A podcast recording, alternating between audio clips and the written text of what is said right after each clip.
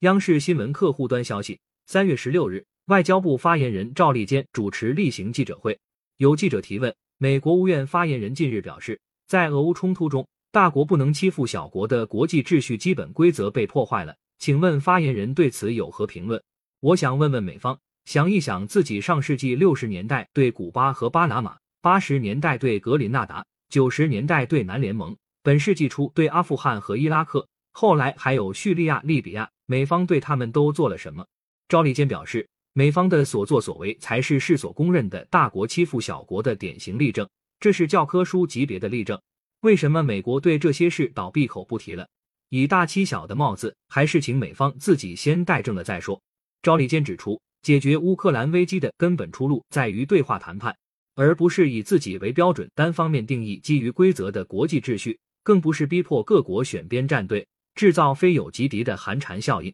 世界要和平，不要战争；要公道，不要霸道；要合作，不要对抗。这是国际社会绝大多数国家的共同愿望。世界上只有一个体系，就是以联合国为核心的国际体系；只有一个秩序，就是以国际法为基础的国际秩序；只有一套规则，就是以联合国宪章宗旨和原则为基础的国际关系基本准则。美国如果真心希望推动乌克兰局势缓和的话，就应该同世界上多数国家一道，站在和平与正义的一边。感谢收听羊城晚报广东头条，更多新闻资讯，请关注羊城派。